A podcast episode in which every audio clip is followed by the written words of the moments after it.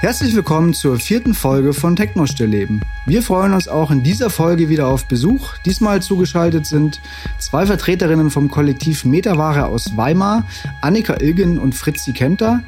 Metaware versteht sich nicht einfach nur als Party- und Veranstaltungskollektiv, sondern vielmehr als Netzwerk für Flinterpersonen in der Club-, Musik- und Visual-Kultur. Sie sind Organisatorinnen des Safe Spaces Sweets and Beats, veranstalten in regelmäßigen Abständen einen feministischen Lesezirkel im Café Spunk, haben seit kurzem ihre eigene Radiosendung Metaspace und sind als DJs und Veranstalterinnen in und um Weimar am Start. Natürlich auch auf ihrer eigenen Partyreihe namens Metaware. Unter anderem geht es heute darum, wie Clubs als Safe Spaces gestaltet werden können, welche Bedeutung Gendergerechtigkeit für die Techno-Szene hat und welche Herausforderungen ein DJ-Set stellt, das ausschließlich aus Tracks von Flinte-Artists besteht. Viel Spaß beim Zuhören!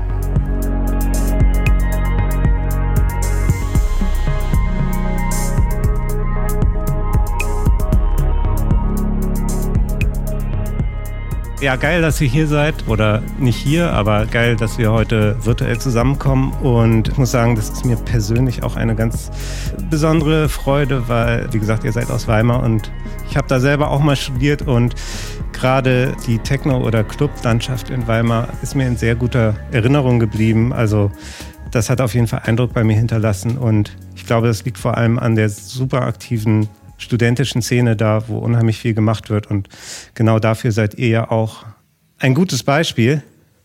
Also, was geht bei euch? Was beschäftigt euch gerade? Ja, erstmal liebe Grüße aus Weimar. Voll schön, dass wir zusammenkommen. Ähm, was uns gerade beschäftigt, also wir nehmen den Podcast ja gerade in so einer richtig turbulenten Woche auf oder richtig freudigen Woche. Ähm, die Woche vom feministischen Kampftag.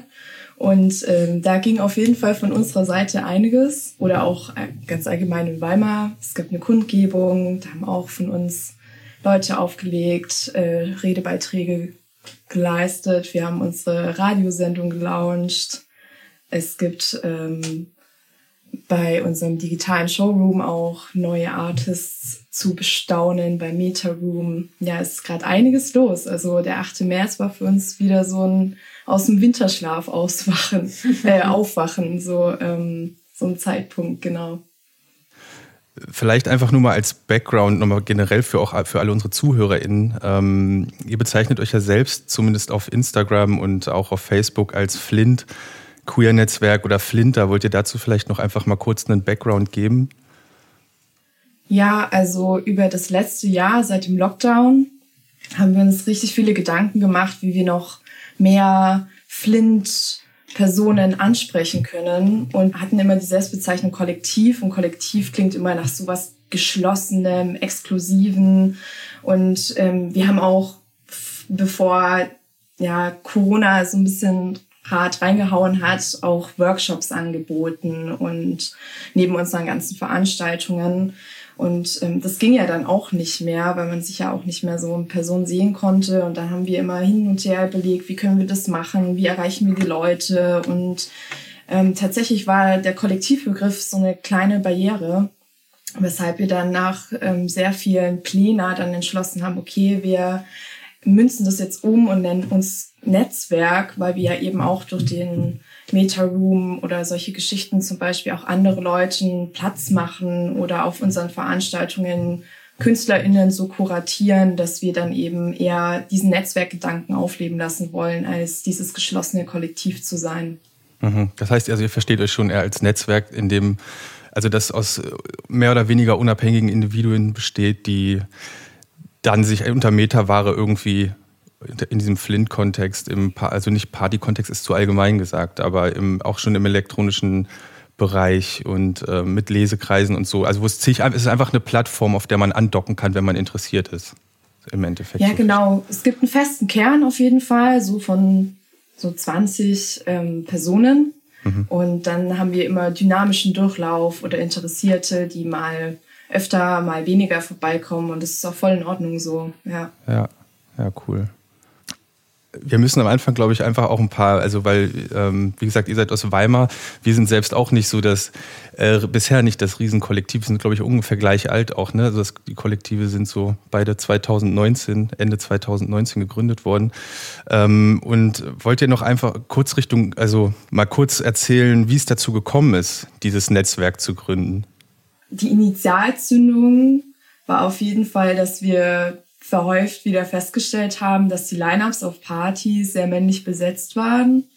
Und es gibt in Weimar tatsächlich einige Flinter-DJs und ähm, die haben wenig Raum bekommen, beziehungsweise es war immer diese typische Quotenfrau-Nummer am erster oder letzter Slot.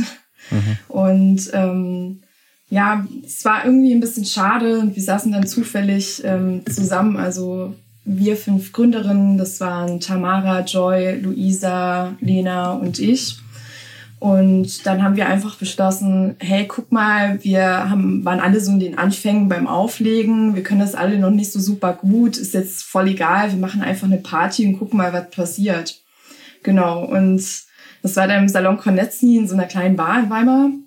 Und ja, das kam sehr gut an. Und dann ging das auch relativ relativ schnell weiter, dass wir auf so Feten gebucht wurden, beziehungsweise vorbeigeschaut haben, die Floors auch gestaltet haben und dann innerhalb von drei, vier Monaten haben wir dann auch so ungefähr sieben Veranstaltungen bespielt oder gestaltet und zusammen mhm. Sachen hochgezogen. Das war echt nochmal eine richtig tolle Zeit, so kurz vor Koronski.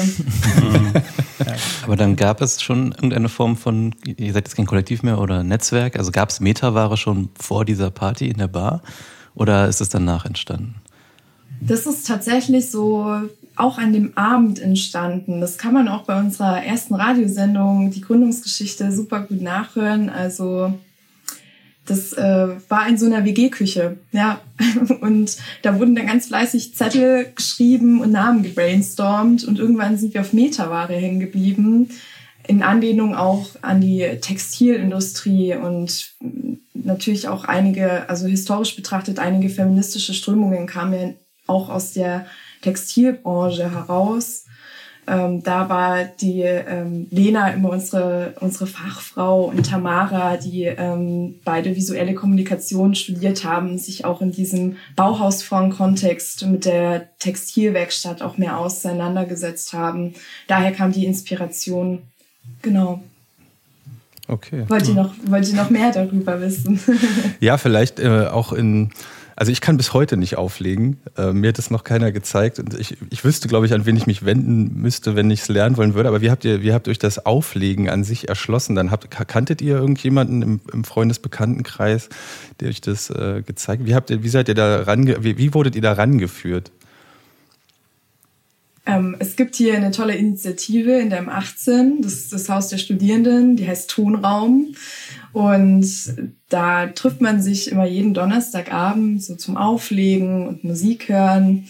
Und da habe zum Beispiel ich den Zugang drüber gefunden und Luisa war da ähm, auch schon länger dabei und sie war tatsächlich auch so die einzige Lady immer ähm, in diesem Kontext und dann gab es auch noch 2019 kam eine Studentin äh, und eine neue Studentin dazu, die Sophie ähm, Sui, die auch für Lig Leipzig auflegt und hat dann so einen Flinter-Workshop gemacht. Da ähm, habe ich auch noch mal richtig was dazugelernt.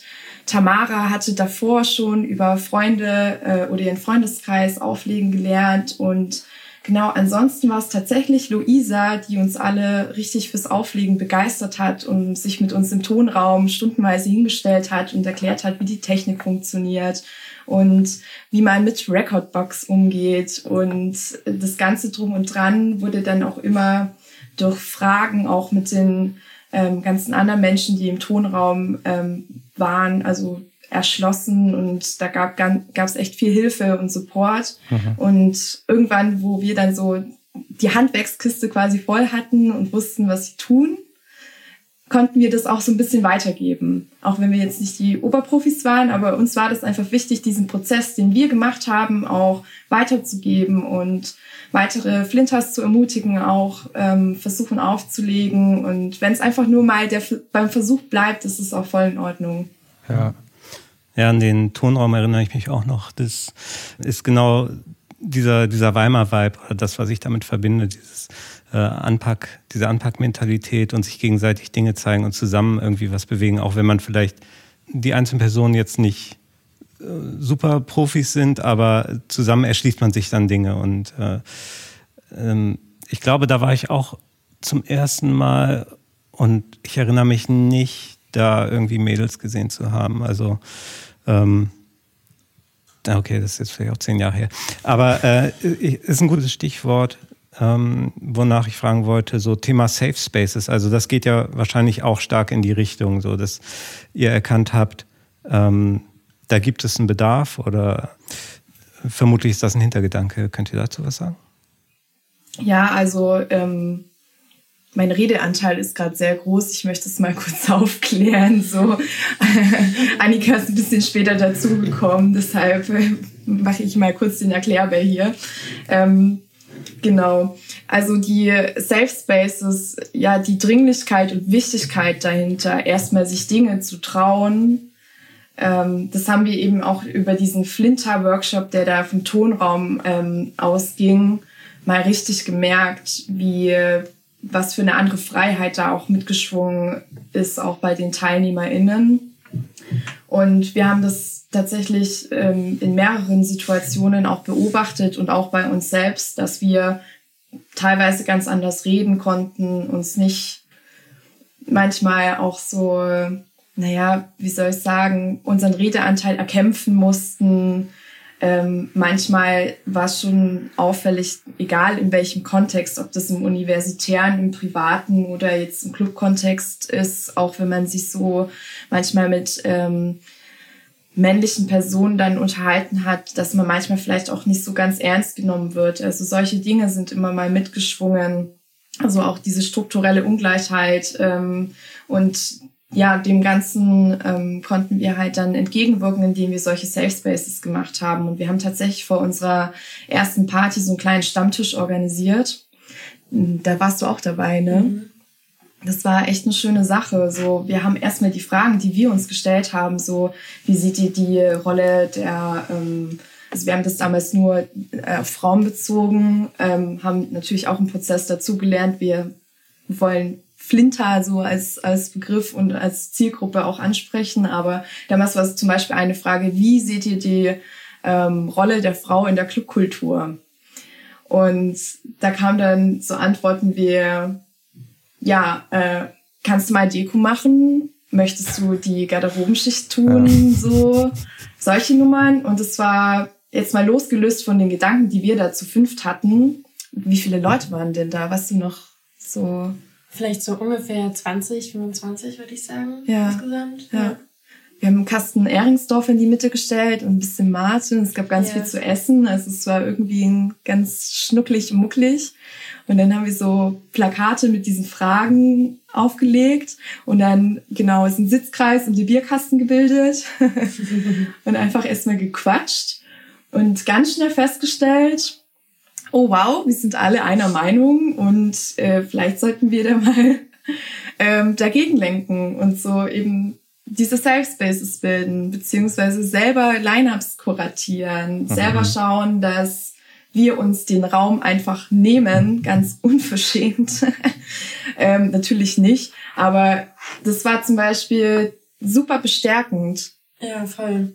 Also ich glaube für alle Beteiligten und es ist auch richtig spannend zu sehen, wer da von Day One auch dabei war und auch dann wieder dazugekommen ist oder was da für auch schon Vernetzungsgedanke losgetreten worden ist. Das war echt überwältigend und genau in diesen Safe Spaces, in den Gesprächen, das hat uns richtig viel Kraft und Mut gegeben, auch wenn am Anfang vielleicht ein paar Leute da der ganzen Sache ein bisschen kritisch gegenüberstanden. Mhm. So, wie gesagt, wir haben auch gerade erst alles gelernt und ähm, aber wir haben einfach gemacht. So, das war einfach, komm, wir probieren es einfach mal. Was waren das für Leute, die dem kritisch gegenübergestanden haben? Was für Gegenwind habt ihr erfahren? Vielleicht. Naja, was halt neu war, glaube ich, für manch äh, Cis-Mann war, dass er auf einmal nicht mehr als erstes angesprochen wurde. Und ähm, das war halt neu, so in diesem Kontext. Und da ähm, kamen vielleicht hier und da mal so ein paar unreflektierte Kommentare, von denen wir uns aber einfach nicht entmutigen lassen haben, sondern das war dann einfach ein Ego, das gekränkt war, das haben wir gelernt, ähm, dass das nichts mit unserer Arbeit zu tun hat. Und das war vielleicht am Anfang, also für mich persönlich gab es so ein paar Situationen, wo das auch aus dem Freundeskreis kam. Und da ist man auch mal kurz emotional so ein bisschen enttäuscht und man meint es ja gar nicht böse. Man nimmt ja niemanden was weg, sondern will eine Erweiterung schaffen, weitere Perspektiven. Und das war vielleicht so eine so eine Sache, die auch hier und da mal kurz reingehauen hat, aber nichtsdestotrotz, sobald ich wieder so in diesem Safe Space unterwegs war, kam dann wieder der Mut und das Bestärken und genau, war das alles nicht so schlimm und ich möchte es auch gar nicht ähm, negativ abtun, weil genau das ist es so. Wir haben einfach eine Fehlerkultur etabliert. Hm. Und das ist super wichtig, einfach auch, wenn Leute Fehler machen oder manchmal so falsche Sachen von sich geben, oder was unreflektiert bist, einfach mal sagen, dann nicht übel nehmen und ruhig erklären und wenn es dann immer noch kein Gehör findet, ja, dann muss man halt sein Umfeld aufräumen. Mhm. Einfache Rechnung, so, das ist egal, äh, welches Geschlecht man hat, aber ja, ihr wisst Bescheid. Ja. Also das heißt, ihr, also es gibt ja so unterschiedliche Begriffe auch von Safe Space und ich finde halt die Technokultur oder die Techno-Szene gerade ist das ist das Schöne und manchmal aber auch das Frustrierende, ist voll von Utopien irgendwie. Und ich habe, es ist jetzt schon eine Weile her, aber vor zwei Monaten oder so habe ich ähm, eine auch krass männerdominierte Doku gesehen. Das war We Call It Techno. Und ähm, man hat auch da gesehen, wie so alle möglichen gesellschaftlichen Utopien und das Ganze als Safe Space und so weiter für alle möglichen, für Homosexuelle, aber auch für eine Partykultur ausbrechen aus dem kapitalistischen System und so weiter und so fort. Also alles vollgeknallt mit Utopien und am Ende steht halt so eine er hat schon so ein auch durchkapitalisiertes äh, Event-Management im Endeffekt, das einfach Kohle produziert und so weiter und so fort. Ähm, aber diese Safe Space-Geschichten tauchen immer wieder auf und jetzt ja auch durch ähm, ähm, von den ähm, aus Frofro, der Podcast, ne, Täter an den Decks, ist auch ein ganz gutes Beispiel, wie da jetzt auf die Leipziger Szene, aber ich wüsste nicht, warum es hier in Berlin oder in Weimar anders sein sollte. Ähm, dass es dort einfach auch Strukturen gibt. Es gibt eine Utopie und zig Clubs hier auch in Berlin zumindest ne, bezeichnen sich auch als Safe Space und ich frage mich, teilweise ist es, also ich glaube, es ist gar nicht möglich. Es sind, wenn dann eher Safe Fair Spaces. Also so, es gibt eine, eine eine Rahmung und da dann eher die Frage an euch auch, also wie begreift ihr denn die Partys, die ihr veranstaltet? Sind es, also weil es sind vermutlich keine Safe Spaces, es ist eher sowas wie ein safer Space, der einen, wo es eine Art Wertekanon gibt, wo es ein, ähm, ein kuratiertes, wie du gesagt hast, Line-Up gibt und so weiter. Wie, wie begreift ihr eure Partys? Sind das für euch auch so safer, also jetzt nicht Safe Space in dem Sinne, wie du es beschrieben oder ihr beschrieben habt, ähm, wo man sich austauscht, sondern in, einer, in einem Club-Kontext oder einem Party-Kontext. Wie begreift ihr das? Also es ist eine sehr gute Frage. So, wir machen uns natürlich im Party-Kontext große Gedanken, wie wir das safer gestalten können. Und dann ist tatsächlich eine Herangehensweise, sich um ein Awareness-Team zu kümmern, die ähm, unabhängig von äh, Türpolitik und Security einfach auch Ansprechpersonen sind auf der Party.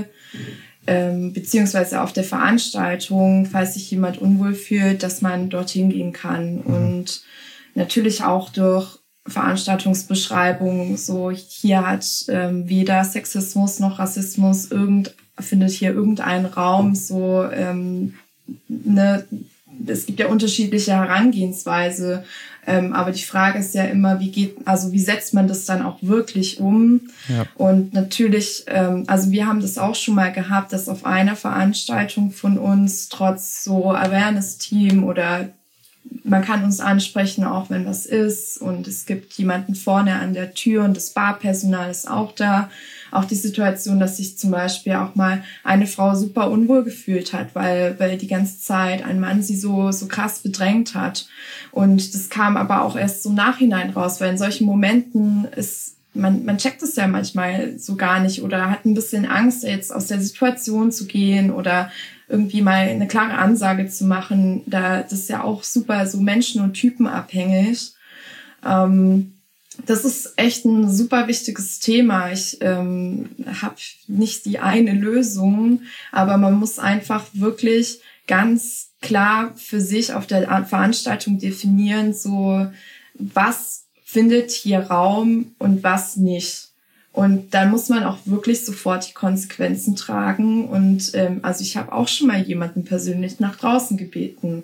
Mhm. So, weil sobald einfach der Freiraum auch von den, den Leuten auf der Tanzfläche eingeschränkt wird oder super dumm von der Seite die Leute angelabert werden und vor allem Frauen, also Entschuldigung, dann einfach auch nicht mehr nachgeben und Auge zu drücken und oh, der ist ja betrunken, weiß ich nicht. Ja. Ähm, das ist also, ich glaube, wir beide haben auch beim Feiern oder auch so im Auflegkontext schon wilde Sachen erlebt. Und mhm. da hat man irgendwann wirklich keinen Bock mehr drauf. So, es ist, ich sag's jetzt einfach mal so, wie es ist. Mich langweilt das nicht nur, sondern ich habe da schlichtweg keine Lust mehr drauf. Und ähm, ja, es ist ähm, also Safe Space. Ich wollte noch mal kurz diese Sache vorhin noch mal drauf eingehen. Wir bilden den Safe Space dadurch, dass wir zum Beispiel bei unseren kleinen Treffen sind nur Flinter-Personen da. Ja, so habe ich es auch verstanden. Ja. Genau, bei den Workshops sind nur Flinter-Personen da. Und ähm, bei den Partys, die sind, ist natürlich jede Person herzlich willkommen. Und es gibt einfach so unsere eigene Politik, die wir so aufgestellt haben. Und es ist, respektier bitte jede Person, die hier ist, respektier den Freiraum, so unterhalte dich gerne, wenn, wenn die andere Person das natürlich nicht möchte, dann respektier das einfach so. Es hat einfach auch was mit äh, grundlegendem menschlichen Respekt zu tun und das kann man, also da kann man wirklich auch diese Club-Utopie, kann man super auch auf die Gesellschaft runterbrechen manchmal fehlt einfach dieser nötige Respekt und das ernst genommen zu werden. Ja, absolut. Ja. Ja, das ist ja im Endeffekt die Grundanforderung eigentlich, ne? Also auch wenn man es einfach nur auf Menschenrechte münzen möchte. Also es ist ja völlig wurscht, wo du herkommst, welches Gender du, wie du dich da einordnest. Das ist völlig bums. Es geht einfach darum, gleich behandelt zu werden. Und das ist, glaube ich, im, aber es gehen dann halt viele Dinge sind auch miteinander verwoben, also auch Utopien. Ich meine, es gibt auch ähm, Sex-Positive-Partys oder also es gibt also das ist halt auch das Krasse an dieser. Das ist mir dann auch noch mal so bewusst geworden, dass halt diese Technokultur auch so unterschiedliche Ausformungen hat, warum Leute in den Club gehen. Manche gehen feiern, weil sie tanzen wollen, manche wollen eine Ablenkung von ihrem Tag, andere wollen gehen in den Club, weil sie vögeln wollen oder weiß ich was oder das zumindest als eine Option haben möchten. Aber das ist ja auch das Ding ist, es ist ja auch alles völlig okay. Aber es gibt trotzdem einen Wertekanon und da scheint es irgendwie äh, dann ja irgendwie ja doch erschreckend oft zu hapern oder zu haken, dass da irgendwie sich immer irgendwelche Personen, meist Frauen oder MigrantInnen und weiß ich, ähm, ausgegrenzt werden oder einfach ja, für, ja, man kann es im Endeffekt sagen, respektlos behandelt werden. Ja, das dachte ich auch gerade, warum das Thema ausgerechnet und nicht nur ausgerechnet, aber auch vor allem in unserer Szene, in der wir uns bewegen, eine Rolle spielt. Und ähm, ja, liegt es vielleicht daran, dass diese Situation im Club zu sein für viele Personen auch irgendwie eine Bedeutung hat für die Auslebung ihrer Sexualität. Also viele gehen, glaube ich, dahin, um in Kontakt zu kommen und da vielleicht auch was Sexuelles mitschwingt. Und das muss ja nichts Schlechtes sein, aber das ist, glaube ich, auch ein Grund dafür, warum, wenn, wenn dann die Leute, die da aufeinandertreffen, nicht die gleichen Intentionen haben. Das macht es dann halt sehr sichtbar. Ne? Also wenn das ja. quasi der Kontext ist und da findet halt irgendwie Sexualität statt, und vielleicht auch ein bisschen freier als sonst, dann treten diese Probleme halt wahrscheinlich sehr offensichtlich zutage. Ähm, und dann muss man damit umgehen und das ist genau der Punkt, in dem wir jetzt sind. Ja. Annika wollte vorhin auch noch was sagen, ich weiß nicht. Ja, genau. Ich wollte, ich wollte was, ähm, ich wollte das ja ähnlich sagen, wie was du gerade gesagt hast, dass damit das im Club-Kontext dann eben sozusagen alles Emotionale, was man hat, so ausgepackt wird auf eine gewisse Art und Weise, dass man da hingeht, um sich zu verausgaben auf vielen Ebenen dadurch eben, ja, wie gesagt, dass alles so sichtbar wird und eben alles raustritt. Und wenn dann jemand sowas in sich trägt, so dieses Potenzial, andere Menschen zu, ähm, zu diskriminieren, so egal jetzt eben auf welcher Basis, so, dann wird das eben da sichtbar. Genau, das wollte ich letztendlich nur sagen. Ja, ja. oder dieses, allein dieses Problem, hey, ähm, ich möchte einfach nur mich freitanzen. Also ich weiß nicht, ich hatte neulich ein Gespräch mit ähm, ein paar auch befreundeten DJs und da war dieses, oh Mensch, mal wieder freitanzen, das wär's doch. Und ähm, dann hatte ich so diese, diesen Gedanken von in Weimar äh, hier auf diesen ja studentisch organisierten Partys, ähm, da ist auch so ein krasser Freiraum einfach und so eine Freiheit, die auch größtenteils so Praise the Lord akzeptiert wird. Und ähm, da kannst du einfach eine Nacht durchtanzen. Niemand geht dir so auf, auf den Zünder und mhm. du fühlst dich wohl. Und ähm, genau, irgendwie sowas, das wäre, war irgendwie ein super gutes Gefühl. Aber das schwingt bei mir zum Beispiel auch manchmal, wenn ich nach, weiß ich nicht, nach Erfurt, nach Jena auch mal auf andere Veranstaltungen gefahren bin, da ist halt irgendwie so ein bisschen eine andere Policy. Und ähm, da sind die Leute nicht so sensibel wie manchmal hier in so ein paar Kreisen. Ähm, auch auf so kleinere, netten WG- oder Wäldchengeschichten. Ne? Ähm, und da gab es echt sehr oft so Situationen, wo genau eben Leute mit dieser Motivation feiern gegangen sind und da zum Beispiel meinen Freiraum krass eingeschränkt haben oder dadurch einfach dieses wohle Gefühl sofort, mhm. also so, es ist sofort weg wenn, mhm. wenn sowas passiert, weil du bist dann entweder genervt oder du fühlst dich unwohl und eingedrängt. Ähm, ich weiß nicht, ich habe ich hab mir tatsächlich angewöhnt, wenn ich so woanders hingehe, ich gehe da meistens mit Männern hin. Einfach nur, äh, um, weiß ich nicht, schon mal dem vorzubeugen, dass mich niemand anders anspricht. Ja. Das ist zum Beispiel, also man gewöhnt sich so Dinge an. Ja, voll. Mhm. Das kenne ich auf jeden Fall sehr gut. Und ich finde, in dem Moment, in dem solche Sachen passieren, ist für einen selber dann so der Freitanzen-Aspekt schon irgendwie ein Stück weit, naja, gestorben. Wenn man hm. sich schon wieder über was Gedanken macht, über was man sich eigentlich jetzt an diesem Abend keine Gedanken machen wollte, aber man wird halt auf eine gewisse Art und Weise dann dazu gezwungen, so, weil es eben da ist einfach, ja.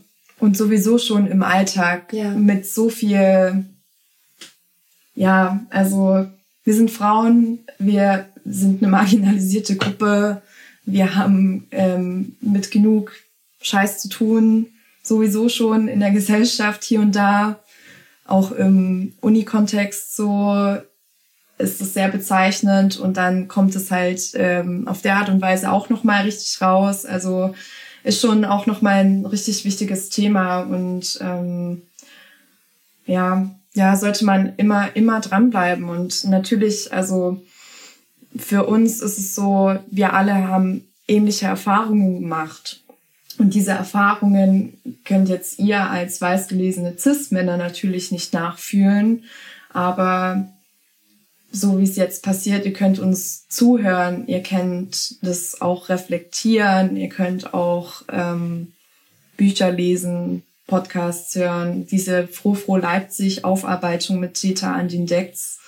Das war echt eine krass, krass, ein richtig krass starker und wichtiger Beitrag, vor allem so in der Clubkultur, um auch wirklich mal auch zu sehen und zu hören, wie das eigentlich abläuft. Und ähm, ich ziehe da richtig meinen Hut vor ähm, allen Beteiligten und TeilnehmerInnen, die da eben Transparenz gezeigt haben und sich teilweise nochmal in diese verletzende und retraumatisierende also Perspektive nochmal zurückversetzt haben, das geteilt haben. Und dass es allein so weit kommen muss, dass, dass solche Leute sich da auch während einer Pandemie und einem Lockdown nochmal auf dieses dieses Erlebnis nochmal so zurückbesinnen muss, müssen, um das zu teilen, dass es sichtbar wird, was eigentlich abgeht, das ist schon irgendwie, also das finde ich schon echt krass, so wenn man allein mal drüber nachdenkt, so was für Strukturen eigentlich vorherrschen, so in Club wie in Gesellschaft. Und ich habe super krass die Hoffnung, dass auf jeden Fall jetzt durch die Pandemie und auch solche Dinge, wie wir uns jetzt hier treffen, auch drüber reden, nochmal einfach da mehr nochmal reflektiert wird, die Leute einfach ihre Fehler auch einstehen. Ja, genau. Und das einfach verbessern. So ja. Raum schaffen, Platz frei machen. Die Fehlerkultur. Fehlerkultur. Ja. Yes. Meinst du, die, die Pandemie ist sozusagen auch die Chance jetzt, das mit dem nötigen Abstand oder ja so zu betrachten und zu reflektieren, das zu bearbeiten, weil wenn jetzt einfach immer weiter Partys auf die gleiche Weise stattfinden, dann entsteht noch mehr die, die Routine und das, der Eindruck, ja, das ist halt wie es ist. Also, kannst du kurz antworten? Ja. ja. ja, also ich glaube auf jeden Fall, ja, ich kann antworten. ja, ähm, auf jeden Fall. Also es passiert wirklich sehr viel. Es passiert aber auch genau an den Stellen, wo sich reflektiert werden muss. Bei vielen netten männlichen Kollektiven. Shoutout an alle an dieser Stelle. Könnt euch tolle, tolle Sachen auf den sozialen Medien reinziehen oder Podcasts anhören. Ähm, ja, da, da fehlt hier und da noch der, ähm, der Schritt zum, ich kann mir am Abend ähm, aussuchen, ob ich mich damit beschäftige oder nicht. Und ähm, hier der Appell, bitte beschäftigt euch mal weiterhin damit. So einfach nur für, für auch eure Mitmenschen. So für ein Better Place. Also ich finde, vielleicht kann man Safe Space in dieser utopischen nach der Pandemie wird es vielleicht besser. Vielleicht können wir Better Spaces bilden. Ähm, ich gründe jetzt eine neue Initiative, die heißt Better Places, äh, Spaces und Places. meldet euch bei mir.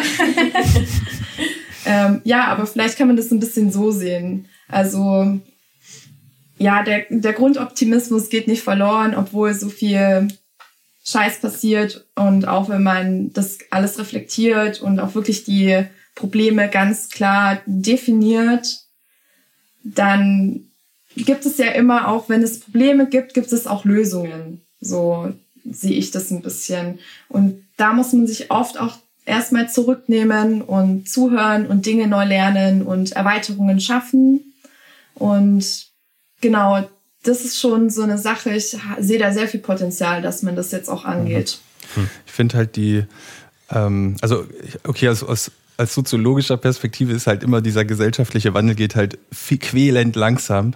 Ähm, aber was ich jetzt, um das nochmal zurückzubinden an diesen Club- und Party-Kontext, ist halt ja das Schöne, dass es diese ähm, Safer oder Safe Spaces gibt oder zumindest diese Utopie davon und ähm, dass ich schon zumindest den Eindruck habe, dass so, wenn ich so in meinen erweiterten Dunstkreis gucke, dass es dort viele VeranstalterInnen gibt, die sich tatsächlich Gedanken darüber machen. Also das fand ich auch einen ganz, einfach einen ganz netten Hinweis in Awareness-Teams, halt einfach auch diese, ich meine, da droppt man das ja auch rein. Also man zeigt, man hat halt eine Party, die ist quasi erstmal offen für alle. Das ist keine reine Queer-Party oder Flinter-Party, sondern es ist offen für alle. Es gibt aber einen, ähm, es gibt eine Art Kodex, an den sich alle halten und wer das nicht tut, der fliegt. Einfach ganz rigoros so. Und da auch Ansprechpunkte, das nehme ich jetzt mal so mit, auch einfach Ansprechpunkte zu schaffen, wo sich je, wer auch immer dran, wenn, wenn er sich ähm, schlecht behandelt fühlt, und sich nicht ausleben kann, wie er das denkt, ähm, an sich die Person wenden kann. Ja, direkt dazu, ja, gerne. Für alles sieht jetzt niemand gerade. Wir haben so eine etablierte, abgewinkelte Hand und die kam jetzt gerade genau da rein und Fritzi hakt da jetzt ein. Ja, ja also man darf aber auch nicht ne, sagen, so wir machen jetzt ein, äh, wir bilden jetzt ein Awareness-Team und dann ist die Nummer geregelt. Weil da mhm. ist ja immer auch noch die Barriere, dass die Person, die sich gerade unwohl fühlt, diesen Schritt wagt, nochmal auf die fremde Person, die im Awareness-Team irgendwie da ist, sichtbar ist durch T-Shirts, ich weiß es nicht, ja. auf die zuzugehen oder aufs Barpersonal zuzugehen. Oder, ne? Und ähm, dann gibt's auch immer noch so Situationen wie der Barmensch hat gerade voll viel zu tun und kann hat da gerade das gar nicht auf dem Schirm. So, also damit ist die ganze Sache nicht gelöst. Ja. Ist einfach nur nochmal so eine Instanz, die auf der Tanzfläche auch nochmal quasi mit agiert oder ne, in den Bereichen, wo man auch chillen kann, irgendwie da ist und Dinge beobachtet. Aber die Leute, die muss man halt auch ausbilden. So, wie gehen, also man kann jetzt nicht sagen, hey, Kumpel XY, kannst du mal irgendwie so, brauchen ein Awareness-Team, mach mal. Ja ja, keine Ahnung, ähm, schau mal, dass sich alle wohlfühlen. Also ja. da gibt's ja auch wirklich von einigen auch Festivals und Veranstaltenden in ähm, letzter Zeit ähm, über so digitale Veranstaltungen auch Workshops, so How to be Awareness Team. Und mhm. also das sollte man relativ ernst nehmen, wirklich. Ich hatte davon davor auch keine Ahnung. Ich habe mir da auch mal so, ein, so einen Workshop angehört und äh, ganz schön viele Dinge dazugelernt. Ähm, das ist sehr wichtig. Also wenn man das angeht, dann ähm, muss man das wirklich mit sehr, sehr großem, guten Gewissen machen. Also damit ist es nicht gelöst. Es hört sich immer alles so nett an, ja, wir machen jetzt hier, ein, etablieren Awareness-Team und dann ist, ne, ist erledigt. Ist es nicht. Ja, und vor allem die Notwendigkeit, ein Awareness-Team zu haben, ist nicht ein Zeichen dafür, dass man an der Lösung arbeitet, sondern dass man ein Problem hat. Und die Lösung, also es ist nur eine Behandlung an den Symptomen. Und äh, die Lösung heißt, dass es gar nicht erst die Notwendigkeit dafür gibt, ein Awareness-Team auf einer Party zu haben, weil die Party an sich ja schon ein Safe Space sein sollte. Ja. Aber äh, vielleicht ganz kurz an dem Punkt. Wir hatten ein Vorgespräch und da hast du, glaube ich, zwei, dreimal den Begriff äh, Care-Arbeit äh, gedroppt. Und ähm, ist das das, was ihr darunter besteht? Weil da gab es für uns so ein bisschen den Disput, den Blick hinter die Kulissen. Ähm, wir haben so, ah ja, klar, Care-Arbeit, Care-Arbeit.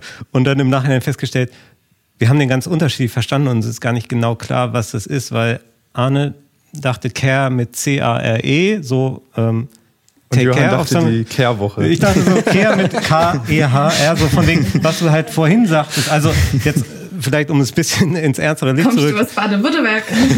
nee, ähm, vorhin hast du zum Beispiel auch gesagt so, ja, da muss man halt äh, in seinem Freundeskreis aufräumen und dieses ähm, halt den, den, den Schmutz rauskehren und ähm, ist ja vielleicht in dem Kontext auch ein Punkt von wegen, wenn das Awareness-Team dafür sorgt, dass halt Leute, die den Safe Space stören, dann auch vor die Tür bitten. Also ist ja auch eine Art Auskehren, aber vielleicht also den würde, Begriff noch.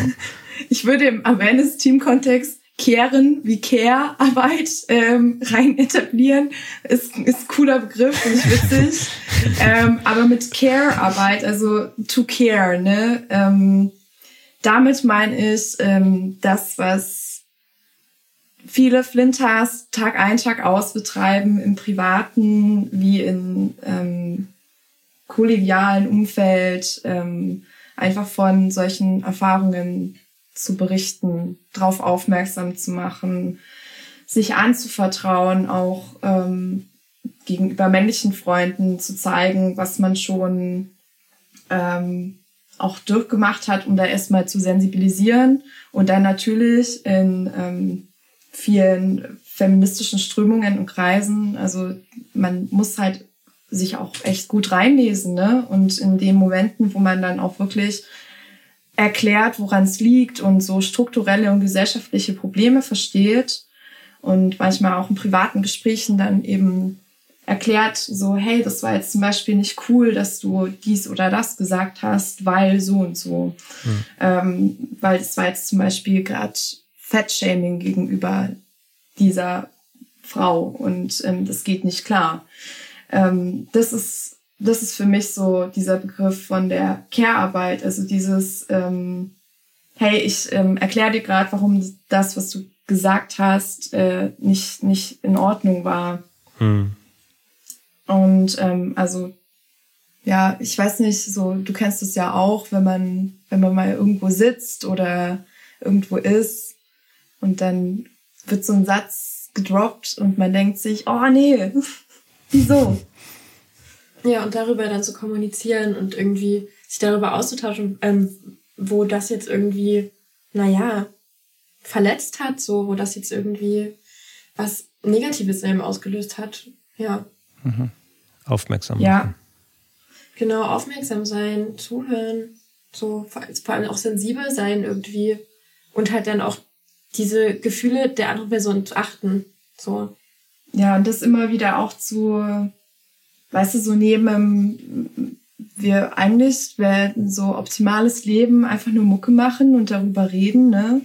Aber das ist ja auch immer noch so eine Sache, die viel Energie kostet und Zeit und dem müssen wir uns zum Beispiel ja auch jeden Tag auseinander, also mit dem müssen wir uns auseinandersetzen und vor allem auch im Veranstaltungskontext immer und immer und immer wieder. Ähm, bis einem da auch so richtig zugehört wird. Und man hatte manchmal schon Lösungen gefunden, wie man sowas ausleben könnte. Aber ja, die Sensibilität fehlt manchmal so ein bisschen. Und also zum Thema Care-Arbeit würde ich mir zum Beispiel auch oft wünschen, wenn, wenn, wenn ich zum Beispiel oder andere Personen schon Erzählen von so verletzenden Erfahrungen, dass einfach erstmal zugehört wird und einfach das auch nicht kommentiert wird mit ja, aber. Also dann wieder auch diese, diese Gesprächsstrategie des Whataboutisms kommt. So einfach so, hör einfach zu, denk drüber nach. Du musst es jetzt in dem Moment nicht kommentieren. Mhm. Ist auch schön, wenn du zu allem eine Meinung hast, aber einfach so, wenn Leute solche emotionalen Dinge einem anvertrauen, einfach mal auf gut Deutsch gesagt, kurz die Schnauze halten. Das, ähm, genau, und das ist zum Beispiel, also ich werde da oft müde. So eine Müdigkeit bahnt sich manchmal an. Ich weiß nicht, wie es dir geht. Ja, auf jeden Fall. Also das ist halt belastend irgendwie, wie viel man da manchmal, ja, also wie viel man da manchmal einfach verarbeiten muss, so auf der Ebene. Ja. Ähm. Genau, und das Verarbeiten und Kommunizieren gleichzeitig ist manchmal mhm. übelst anstrengend. Genau, und ähm, es gibt ja so viel, also ob von Kolumnistinnen, Autorinnen, PodcasterInnen, Dokus, whatever. So, es gibt ja wirklich viel Material, das man sich auch außerhalb des Service-Freundeskreises oder Freundinnenkreises äh, reinziehen kann, sich mal mit diesen grundlegenden strukturellen Themen einfach auch mal beschäftigen sollte, um einfach nicht auch die Personen, die auch schon so ausgelaugt sind, ähm, noch mehr da auszulaugen. So, hey, erklär mir mal, erklär mir mal so ein bisschen. Also sowas passiert tatsächlich auch manchmal bei Leuten, die so sehr bewusst auch mit solchen Dingen umgehen. Und ähm, ja, ähm, I'm not your daily female service person. Das ist vielleicht auch noch so eine, so eine Sache, die manchmal mitschwingt. Ich glaube aber, dass vor allem bei uns das Kollektiv, den Zusammenhalt und die Reflexion, die wir auch intern so durchgehen, dass da auch wahnsinnig viel Kraft raus entstanden ist, sowas zu teilen und auch zu sagen, okay, ich stelle mich jetzt hier hin oder wir beide setzen uns jetzt hier hin und reden mit euch darüber und erzählen das auch. Ähm, das ist, glaube ich, auch so eine Sache, die sehr wichtig ist und die wäre, also ich glaube, ich wäre persönlich nie an so einen Punkt gekommen, wo ich äh, drei Männern sowas erzähle. in so einer entspannten Sonntagsmorgen-Podcast-Sache. Hätten mich zum Beispiel die, ähm, die coolen Leute von Metaware da nicht auch immer mal wieder gepusht und hätte ich, also wenn man weiß, es geht nicht nur mir so, dann gibt es sehr viel Mut und Kraft. Mhm. Ja, danke dafür auf jeden Fall. Ähm, also Care-Arbeit würdet ihr quasi so, man kann es vielleicht zusammenfassen, ähm, es ist nicht die Care-Woche, sondern es ist so, es, ist, es geht eher um Zuhören und auch Dinge nicht unkommentiert stehen lassen. Und ähm, da würde ich sogar auch auch vielleicht an unsere explizit männlichen Zuhörer, man kann das auch bei sich selber, also auch unter Männern, also das ist das, was man vielleicht unter toxischem Männersein versteht, kann man solche Dinge auch permanent finden. Es gibt so Redewendungen wie, also der Klassiker ist Jungs weinen nicht so, kennt jeder. Oder ähm, es gibt aber auch Studien, die zeigen, ähm, wie viele Männer beispielsweise viel lieber irgendeinen, weiß ich, irgendeinen Cocktail trinken wollen würden, aber mit ihren männlichen Freunden unterwegs sind und sich nicht trauen oder einfach das Bier bestellen oder einen Schnaps, weil es halt einfach zu, äh, weil es dazu führt, dass sich die anderen, deine Mitglieder unter Umständen, also es hängt ein bisschen immer von der Gruppe, aber du wirst aber diskriminiert unter Umständen und es wird sich lustig darüber gemacht, dass ein Trink mit Schirmchen oder irgendwas so. Also es gibt, also auch da so einfach in jeglicher Hinsicht mal auch in sich reinzuhören und sensibel zu sein dafür, auf welchen Ebenen es das alles so gibt, weil es gibt, Männer diskriminieren sich auch untereinander wunderbar. Ähm, ja. Frauen auch. So. Ja, klar, genau so, ja. Und ähm, ja, ja, das ist auf jeden Fall, ähm, will ich noch wissen, so, welchen Cocktail würdest du am liebsten trinken? Boah, das ist, ich bin auch so null Cocktail-affin, aber ich trinke gerne Cuba Libre oder so. Aber ich bin, ich, also Gin-Getränke trinke ich gerne. Aber ich bin tatsächlich irgendwie, bei mir hat, die, hat diese Sozialisationserfahrung sozusagen total bescheuert gegriffen irgendwann. Ich fand, bis ich 18 war, Bier total scheiße und habe dann lieber irgendwas, weiß ich, Wodka Red Bull, irgendwas, es musste ja, man hatte nicht so viel Kohle, musste irgendwie günstig sein und so. Das war Cocktail immer ein bisschen aus der Taschengeldreichweite. Aber habe dann so lange Bier getrunken, bis es mir geschmeckt hat. So. Und jetzt trinke ich es gerne, verdammte Scheiße. Aber ähm, nein, ich trinke aber trotzdem auch, ähm, also schon auch gerne mal einen Cocktail. Ich kenne mich da leider nicht aus, weil ich nie so richtig da eingetaucht bin. Ja. Deswegen kann ich leider keinen nennen. Komm, wir machen mal Cocktailabend. Ja, lass machen. Ja. Mit Schirmchen. Ja. Ich mixe extra für euch Cocktails, wenn ihr mal nach Weimar kommt. So, das, ja, ist, das steht ja. jetzt. Geil. Das ja, freuen wir uns drauf, auf jeden Fall. Achso, vielleicht kurz an der Stelle, ihr habt vorhin Ehringsdorf erwähnt, das ist für die nicht wissen, das lokale Weimarer Bier. Ah, okay, ja, das wusste ich. Das ist sogar, ja, okay. Das nee? Nicht? Ja, ja, es ist, es ist aus Ehringsdorf, es ist ein kleines Kaff, aber kann man kalt trinken. okay, das kann man halt also, fast jedes Dass es Bier, gut ist, habe ich auch nicht behauptet. Äh, man hat ja nichts anderes.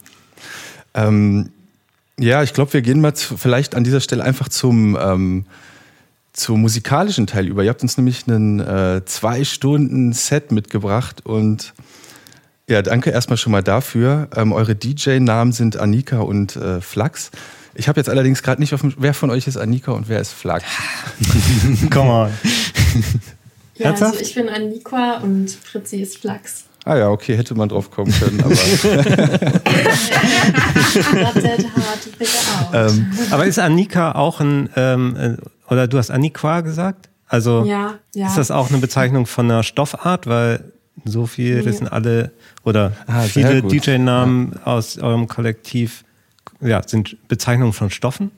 Also es ist nicht bei allen von uns so. Ähm, mein DJ-Name wurde unabhängig von Metaware schon 2000, ja keine Ahnung, 17 oder 18 in Chemnitz gefunden. Also es hat nichts mit Stoffen zu tun. Weil du Residency in äh, Chemnitz bist. Ich habe mir den Club aufgeschrieben, aber hilf mir auf die Sprünge. Im Transit.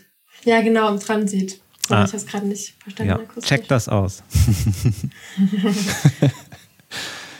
Ja, vielleicht erstmal die grundlegendste Frage, bevor wir auf das Set zu sprechen kommen. Ähm, ja, wie seid ihr zur elektronischen Musik gekommen? Also wie ist der Zugang zu euch? Ich meine, da kommt ja eher, wenn ich das richtig erinnere, aus so einem äh, klassisch ausgebildeten Musikkontext. Mhm.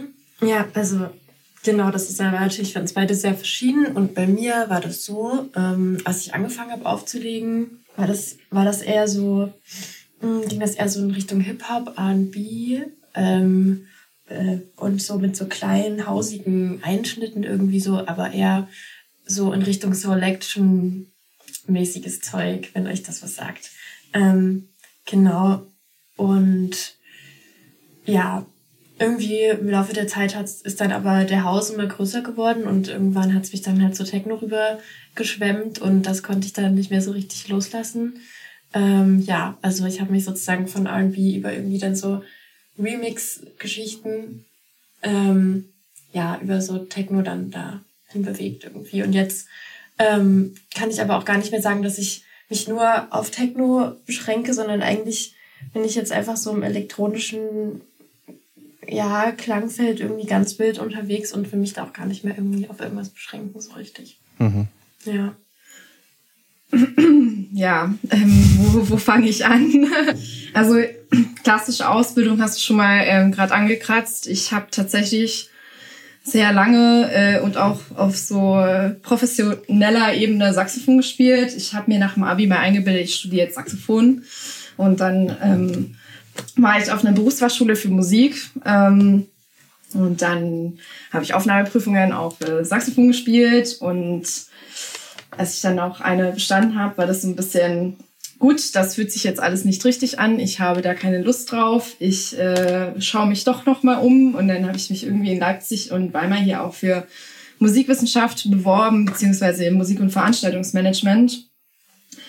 Ähm, das kam auch ein bisschen daher, ja, also diese ganze strukturelle Ungleichheit hat mich mein ganzes Leben im musikalischen Sinne schon immer ein bisschen verfolgt. Ähm, und ja, also auch so Gagen unterschiedlich gezahlt, an Musikschulen unterschiedlich verdient wie männliche Kollegen. Ähm, ja, ich weiß nicht, da möchte ich jetzt gar nicht rein reinpreschen. Ähm, deshalb habe ich mich dann doch dagegen entschieden. Ähm, Ja, und dann war ich in Weimar eigentlich mehr erstmal als Veranstalterin unterwegs, auch mit ähm, so einer Reihe, die heißt Klangrausch, ähm, ganz viel gemacht und dann natürlich, ich wollte alles lernen, so wie baut man Technik auf, was ist das, was ist ein Mixer, was kann das, habe mir alles erklären lassen, habe immer irgendwelche Kumpels angerufen, so, ah, da sind so viele Kabel, ich weiß nicht, wie ich das aufbauen soll, so, du musst mir das einmal erklären, es kann doch nicht sein, dass ich das nicht kann. Und ja, also ich konnte Setups richtig toll verkabeln und aufbauen und irgendwann stand ich dann mal davor und dachte mir, ja, du hast schon, schon so ein, ich glaube, hier und da musikalisches Gehör, warum probierst du es denn nicht einfach mal? Und dann hatte ich mit, zufällig mal mit Luisa getroffen, die hat mir dann alles gezeigt und ähm, dann bin ich da so reingeglitscht. Und ich muss auch ehrlich sagen, so, ich weiß noch meine erste Party, wo ich in Weimar war. Also ich bin ein richtiges Hip-Hop-Girl. Ich äh, war mit 15, 16 auch voll gern auf so Battles und Cyphers und weiß ich nicht, war eigentlich meine erste Konfrontation so auch mit Techno, war im City Club in Augsburg. Äh, da ging am Mittwoch, war das glaube ich immer, da ging immer richtig, richtig nice Techno. Da war auch so ein tolles Clubtelefon, konnte man immer auch so in andere Clubs telefonieren. Das war cool, das fand ich nice. Aber alles andere irgendwie, weiß ich nicht, war nicht meins. Da bin ich lieber auf Hip-Hop-Partys. Die erste Party in Weimar, wo ich war, ich weiß nicht, wer da aufgelegt hat, aber ich fand es voll scheiße.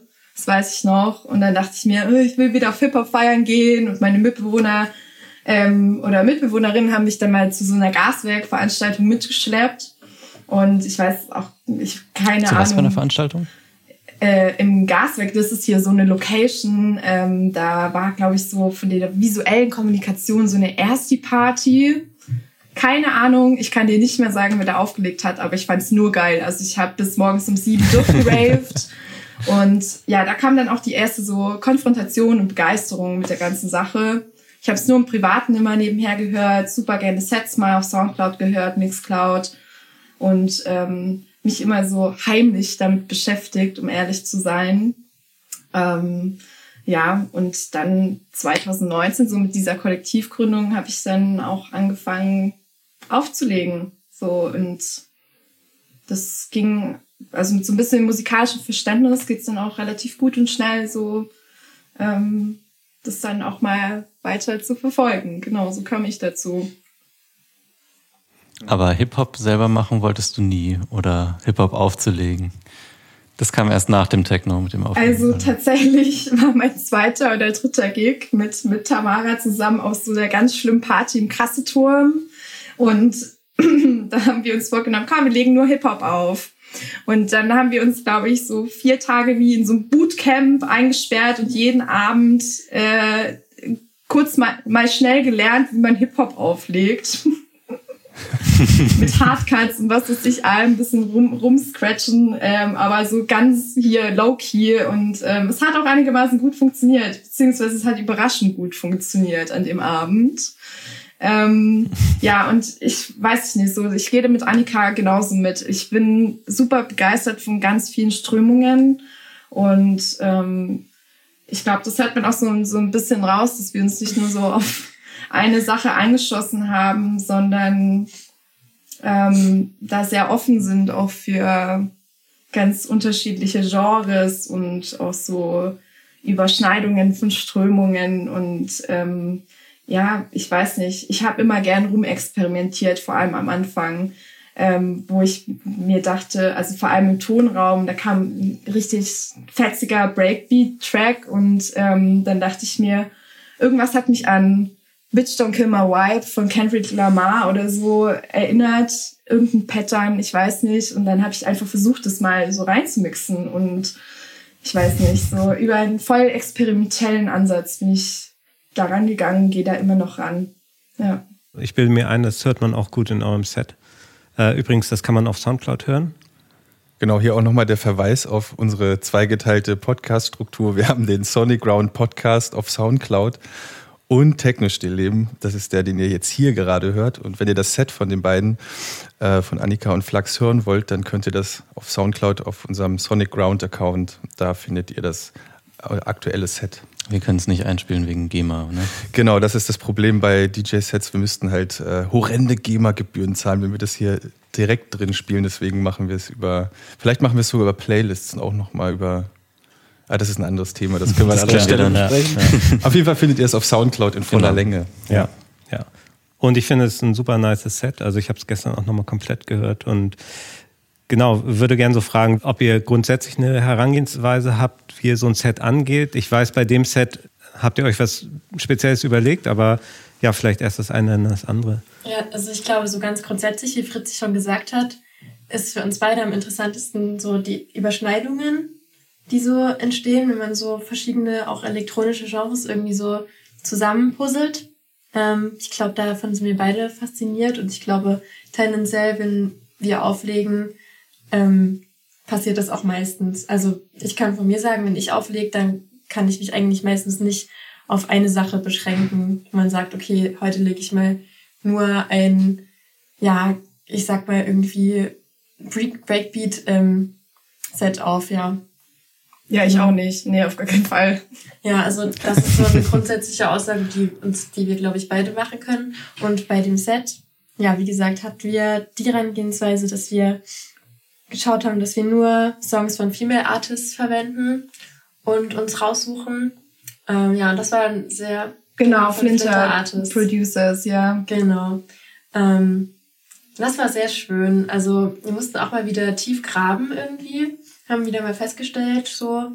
Ja, wir haben zwei Wochen Musik gehört, hin und her gesendet, ähm, neue, richtig tolle KünstlerInnen entdeckt und aber wir hatten dann irgendwie ganz viel Musik, die so gar nicht zusammengepasst hat.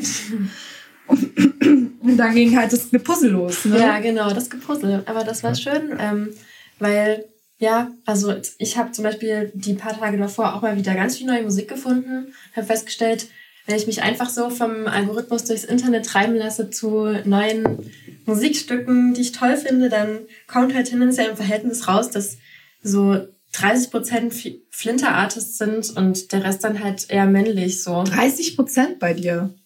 keine Ahnung. Das klingt, klingt, schon so, nach viel. Ja, ich wollte sagen, sage, ich ja, würde immer so 5 Prozent oder sowas sagen. Man muss sich immer übelst mühsam. Das mir gerade, ja. ja. ähm, ist den Algorithmus gut trainiert. genau. Und er ist schon abgerichtet. Da spricht der IT. Trainier deinen Algorithmus. Der lässt sich halt auch schwer beeinflussen in dem Sinne. Also da halt einfach das Verhältnis so schon so ist, dass mehr ähm, Male-Artists sind als Flinter-Artists. Es ist dann eben das reproduziert der Algorithmus eben nicht, wahr? Also, ja. Mhm. ja. Ja, ich weiß, also wir haben uns hier mhm. ja vor zwei Wochen mal kurz zum Quatschen getroffen, über was wir so reden möchten. Und da bin ich mit der Frage ja reingeprescht, so, hey Leute, wie sieht's so auf euren Sticks denn aus? Und, die lieben DJ und MusikliebhaberInnen. Ähm, wie, wie sind denn da äh, Flinter-Producers vertreten? Und da bin ich noch, habe ich noch mal so meine Anfänge vom DJing reflektiert und einfach auch noch mal richtig gesehen, oh wow, Fritzi, so hörbar hast du hier nicht so viel gemacht von der ähm, Flinterfront sozusagen. Und da habe ich auch noch mal drüber nachgedacht, so was ist denn unsere Verantwortung auch als MusikrezipientInnen? So, was können wir denn auch tun, um in diesem ganzen krass männlich besetzten Game einfach auch mal so hörbar entgegenzuwirken. So, was kann, kann Mensch tun, um, um da vielleicht auch mehr, mehr Push zu geben, empowernder auch zu agieren. Und ähm, genau, dann war irgendwie unsere Herausforderung, komm, wir versuchen jetzt mal ein Set aufzunehmen, das ähm, einfach nur aus äh, Flinter-ProducerInnen beziehungsweise Musik von, von diesen Menschen ähm, besteht. Und ja, der Output ist echt interessant geworden. Also es ist super spannende Musik. So, wir haben es direkt nach dem mhm. Aufnehmen auch nochmal angehört und ähm, lagen im Bett, haben die tanzenden Baumkronen Kronen nochmal beobachtet so und waren irgendwie noch mal ganz baff von dem Sound, den wir so gefunden haben. Also auch so ganz viel neue Strömungen, Perspektiven in der Musik sind da zustande gekommen. Ja, es lässt sich sagen, man muss tief graben. Aber das Graben lohnt sich. Auf jeden Fall. Wirklich. Also, richtig schöne Tracks dabei. Und jetzt ist ja voll viel Zeit und man hat ja immer so voll wenig Inspiration. Also ich, ich hing schon so ein bisschen in den Seilen, muss ich sagen, so die Wochen davor, äh, spiele ich, was ist mein Vibe, keine Ahnung. ja, das war schon irgendwie, aber ja genau, mit der ganzen Inspiration, die da noch dazu kam, ist schon, wir sind ganz stolz, dass es ein One-Take war. nice. Geil. Ja, es gibt ja auch eine Tracklist, die habt ihr mitgeliefert, die kann man dann auch bei Soundcloud nachlesen. Da ist mir auch aufgefallen, also es gab so ein paar Namen, die kannte ich schon, da dachte ich so, ah ja, klar, macht, macht Sinn. Mhm. Also so Yeji und Okta Okta sind, glaube ich, so mit die, die größten. Aber es sind wahrscheinlich auch sicher wahrscheinlich die Namen, die mir nichts gesagt haben, sind wahrscheinlich auch einfach nicht so präsent in der Szene. Oder die Frage, die ich stellen wollte, ist so, ist es eher, äh, hattet ihr eher den Eindruck, also äh, in je höhere Bekanntheitsschichten man vordringt, desto weniger ist es, sind die, ist die Bekanntheit gleichmäßig verteilt oder ähm ja. Also meinst du, die, die Verhältnisse zwischen ja. den Bekannten und den Unbekannten gleich zwischen Flinter und genau, Nicht-Flinter? Genau, genau. Also gibt es eine gläserne Decke für Flinter-Personen in der Bekanntheit von von Musik? Also ich denke, es lässt sich sagen, es gibt halt so die üblichen Verdächtigen, die definitiv durch die Decke gehen, immer wieder. Also ja, ich denke, da muss man ihn jetzt hier gar nicht nennen. Das ist irgendwie klar, wer da so auf dieser Liste steht. Ähm, und dann gibt es aber halt auch unendlich viele, finde ich, die halt so gerade auf Spotify so unter 1000 ähm, An Anhörer haben. Und das ist halt dann, ja, das ist halt genau das, wo man irgendwie hin will, dass die irgendwie größer werden. So. Also, wie gesagt, nach denen sucht man halt und die findet man und man merkt, oh, richtig, richtig nice Mucke, irgendwie, aber auch ganz anders. Also ja, ich glaube, da gibt es einen ziemlich großen Schatz an unentdeckten Flinter-Artists, hatte ich so das Gefühl. Ja, auch auf Bandcamp ähm, war ich mal jetzt länger unterwegs und habe da aktiv gesucht und Natürlich muss man sich dann so ein bisschen auskennen, ne? vor allem auf Bandcamp, dann gezielt so Artists zu suchen. Und ähm, also ich habe mir zum Beispiel irgendwie für mich selbst, ich mache mir manchmal so Regeln, wie wenn ich eine, eine Platte von einem Kerl kaufe, dann ähm, muss ich auch eine Platte von einem Flinter-Artist kaufen. irgendwie so, ich weiß nicht, manchmal mache ich so, so einen Deal mit mir aus, um da einfach, ne, auch immer das, das weiter auf dem, auf dem Schirm zu behalten. Und ähm, ja, es ist eine sehr mühsame Suche und ich würde schon sehr behaupten, dass es eine gläserne Decke gibt. Und ähm, einfach, also für mich zieht es dieses Argument mit, ja, äh, es gibt ja nicht so viele Frauen, die auflegen oder produzieren, was weiß ich. Ja, okay, vielleicht unterm Strich kannst du diese Zahl benennen, aber woran liegt es denn? Also, wenn ich jetzt mal überlege, wer sind und waren auch meine Vorbilder am Anfang, wo ich aufgelegt habe, wo ich Musik gehört habe, so ähm, ich kann da jetzt nicht sofort eine Frau nennen, weißt du, wie ich meine? Ähm, das liegt ja auch daran, so was kriegt man vorgelebt, was kriegt man vorgesehen. Ich habe mich zum Beispiel, ich weiß nicht, vielleicht hätte ich auch mit 18 schon angefangen aufzulegen und nicht erst mit ähm, 23, wenn das voll die Normalität gewesen wäre, dass es auch ähm, Flinter-DJs ähm, gibt in den Clubs, die super super krass vertreten sind oder einfach gleichberechtigt. Aber das war immer die Ausnahme. Und dann allein auch den Schritt, ähm, dann erstmal dann das auch zu reflektieren, okay, wie ist denn das jetzt so? Von wem, wer ist der Artist, was ist das Label und so weiter und so fort. Also wenn dieses ganze Nerdige noch dazu kommt, das Hinterfragen, ähm, vor allem für mich dann auch als Musikwissenschaftlerin, ne, ähm, war das auch nochmal so ein großes Ding, ja, war, warum war das denn von Anfang an auch nicht in meinem Kopf, diese Sensibilität von, es gibt auch so viele ähm, Flinter-Producer, so, warum, ne, wenn, warum ist das nicht präsent? Warum ist es kein Thema auch in der Musikkuration? Warum redet man auch nicht in, in Kollektiven darüber? Man redet dann immer nur über Sichtbarkeit, aber diese Hörbarkeit, ne, das ähm, fällt halt dann immer so ein bisschen unter den Tisch. Das ist dann die Langzeitperspektive. Ähm, aber ich glaube, ja, da kann man auch ordentlich was tun und richtig die Leute pushen. Und ja, ich glaube, man hört dann, hört auch so bei, bei unserem Mix einfach, das, wie spannend es auch werden kann. Ja. Ja, das ist ein gutes Stichwort. Also was auch so ein bisschen, glaube ich, in der Frage mitschwingt, nach wie, ähm, wie es die Verteilung von Flinter Artists in den verschiedenen Bekanntheitsgraden ist. Ich könnte mir halt vorstellen, wenn jemand Flinter Artist ist und noch nicht so äh, bekannt, bist du selbst als Flinter nicht so sichtbar. Also es ist, da ist jemand mit 1000 Klicks und wenn da jetzt nicht gerade ein Bild ist oder der Name stark darauf hinweist, dann weißt du erstmal gar nicht, ob das jemand ist, der jetzt quasi für euren Mix zum Beispiel in Frage kommt. Und was ich mich auch so ein bisschen frage, hat man als so jemand aus eurer Sicht auch vielleicht die Verantwortung, das in die Öffentlichkeit zu bringen?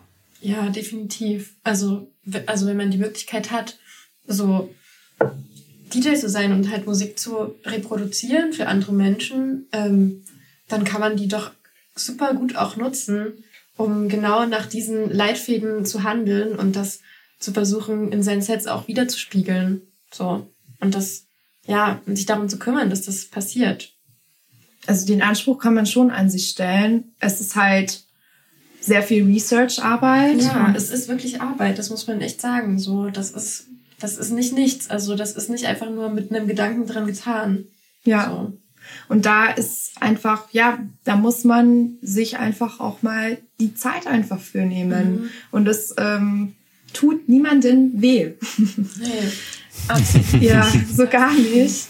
Ähm, und klar, weißt du, so ZuhörerInnen, Leute, die auf den Partys sind, Leute, die dann das Set auch anhören, da hörst du ja nicht so, ähm, das muss ein Track sein von einer non-binary Person. Weiß ich nicht.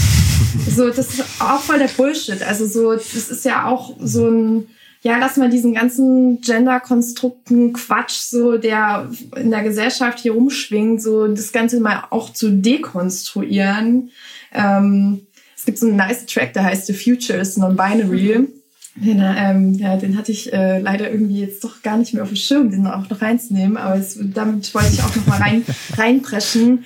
Ähm, natürlich. Von wem? Äh, boah, ich, ich check das gleich noch mal sofort aus. Warte, Gendered Dekonstruktion oder so heißt heißt, ein, äh, heißt äh, der die Artist. Und ähm, ja, genau, äh, zurück zum Thema. Was auf jeden Fall so ein Ding ist, dann hört es ja nicht im Output so, von, von welchem Menschen dieser Track jetzt kommt. Aber wir, die sich in dieser Szene aufhalten, sich auch in dieser Szene ne, so ausleben, ähm, Musik reproduzieren und jetzt, wir sind auch noch mal einen Schritt weiter gegangen. Wir haben natürlich nicht nur Flinter-Artists rausgesucht, sondern wir haben auch einfach geschaut, so, was ist denn auch mit ähm, People of Color so, wo kommt denn natürlich die ganzen Roots her? Ne? Also wir haben uns auch viel damit beschäftigt, viel darüber geredet und ähm, einfach auch geschaut, dass auch Women of Color ähm, auch einen großen Platz finden in unserer Selection, weil vor allem auch ähm, diese Personen auch nochmal von einer ganz anderen Diskriminierung so betroffen sind. Also wir ähm, haben, glaube ich, den Anspruch an uns entwickelt, so wenn wir hier feministisch agieren, dann intersektional so. Und ähm, das liegt natürlich ja. auch an den ganzen Wurzeln. Ne? Wo kommt denn die Clubkultur her? Ähm, denkt mal drüber nach. So klar, Kraftwerk war fette Nummer in Deutschland, aber ähm, da gab es ja auch so Strömungen in den Staaten, so aus Detroit. Und da auch mal erstmal richtig zu reflektieren, ne? wo kommt es denn richtig her? Mhm. Ähm, oder aus welcher Armut und äh, Dis ne, Diskriminierung heraus auch solche Strömungen entstanden sind. Also das steht vor allem uns Personen, die da fest drinstecken, sehr groß in der Pflicht, sowas zu reflektieren und nicht zu verleugnen. Ja. Da mhm. haben wir uns sehr viel drüber unterhalten. Das hat uns auch echt viel beschäftigt, so bei der Selection. Ja. Die Frage gerade ähm, war aber auch so ein bisschen gemeint in Richtung der Artists. Also hat man als Artist quasi die Verantwortung, das äh, zu zeigen, wie seine, seine Sexualität zu zeigen? Oder was ist mit Artists, die das gar nicht thematisieren wollen, die sich auch gar nicht als männlich oder weiblich positionieren? Ja, ich finde das eine sehr wichtige Frage. Also das kann ja auch, das kann ja auch wirklich nicht der Anspruch sein, dass alle jetzt ähm, so offen mit dem Geschlecht umgehen und das irgendwie als erstes thematisieren. So, das ist ja auch nicht der wichtigste Teil einer Identität. So, es ist ein Teil, der in der Gesellschaft mal wieder aufgegriffen wird und aufgrund dessen eben die, diese Diskriminierung stattfinden, von der wir geredet haben. Aber ja, das ist eine, ja, das ist eine wichtige Frage. Das ist auch erstmal schwer zu beantworten, finde ich. Also ähm, natürlich ist die Wunschvorstellung, dass das irgendwann gar kein Ding mehr ist. Ne? Genau. Dass wir mal irgendwann so ganz egal, woher das kommt oder von, von welcher Person so, so die Musik herstammt, äh, dass das kein Ding ist ja. mehr. Aber ne, wie es auch vorhin schon erwähnt hat, so die ganze Szene ist männlich besetzt und dominiert und allein auch, dass wir so ganz klar auch sagen, hey, wir sind ein Flinternetzwerk. So, warum machen wir das denn? Ähm, warum definieren wir uns so? Ne? Das ist ja irgendwo auch eine Art von ähm, Selbstermächtigung, da genau aus diesem Kreise oder dieser Identität halt heraus zu agieren und gegenzulenken gegen dieses ganze männlich dominierte und besetzte, was einfach auch hier in der äh, eurozentrischen Gesellschaft so vorherrscht. Und dass viele Artists da unter ähm, also wir haben das schon auch, wir müssen manchmal richtig krass recherchieren und bei den Labels auch nochmal nachschauen und wer sind denn die Personen und ähm, teilweise keine Antworten gefunden oder dann nach einer Stunde im Internet rumsurfen, dann doch mal ähm, gesehen, okay, das ist äh, ähm, die Person identifiziert sich als äh, non-binary non person zum Beispiel. Ähm, konnte man dann vielleicht auf dem Instagram-Profil oder sowas nachlesen. Ähm, und dann war das so, okay, können wir mit in unsere Selection mit reinnehmen. Ähm, aber ja, also eigentlich sollte es kein Ding mehr sein. Ähm, aber dass auch Leute sich dagegen sträuben, da jetzt ihr, ihr Geschlecht zu verraten, kann ich super krass nachvollziehen. Weil in dem Moment, wo das kein, also wo man einfach nur Artist ist, ohne Männlein, Weiblein oder noch irgendeine andere Beschreibung. Ne? Ähm, ich glaube, auf dem Markt ähm, verhält sich da das, ähm, also das Veröffentlichen von, von Musik vielleicht auch manchmal besser. Ne? Also ich habe gerade mich gefragt, wie würde ich veröffentlichen? So ähm, würde ich das jetzt irgendwie ein Ding draus machen, dass ich eine Frau bin oder nicht? Oder wäre das so schlau? Wäre das nicht so schlau? Ich weiß es nicht. Es ist, glaube ich, auch gar nicht so leicht, konsequent durchzuziehen, weil sobald du ein Foto veröffentlicht, ist das ja schon ein starker Hinweis oder es kann gedeutet werden zumindest. Also das ist, das ist vielleicht, glaube ich, so ein bisschen Hintergedanke, ähm, warum ich frage, so, weil was, was können, können wir vielleicht machen? Wir haben uns als Kollektiv gegründet und merken jetzt, oh ja, wir schaffen da eine Öffentlichkeit und ähm, damit kommt eine gewisse Verantwortung. Und ähm, es gibt halt nun mal Dinge wie, ja, dass, dass wir halt Männer sind, die, die lassen sich nicht verleugnen oder die, die sind halt wie sie sind, aber ich meine, die kommuniziert man ja auch ganz automatisch, indem man zum Beispiel ein Foto äh, online stellt und stärkt man damit schon die Wahrnehmung von einer, einer männlich dominierten Szene. Ja, auf jeden Fall spricht da erstmal auch nichts dagegen, ähm, vor allem weil ihr, ihr seid ja auch schon so reflektiert, dass ihr wisst, wir sind nur Männer. Das ist ja auch schon mal Daumen nach oben. Das ist ja manchen gar nicht bewusst. ja, ähm, es ist halt, wie geht man damit um? Ne? So, wenn man halt Veranstaltungen macht, was gerade nicht drin ist, ähm, dann natürlich da auch Platz zu schaffen, ne? den, den Raum, die Plattform freizugeben, ähm, da ähm, Chancen ähm, zu schaffen, auch für ähm, Flinter-Artists, Women of Color, ähm, da sich zurückzunehmen, ähm, das nicht so anzugehen, okay, wir haben eine Quotenfrau dabei und jetzt ist die Nummer erledigt. Ne?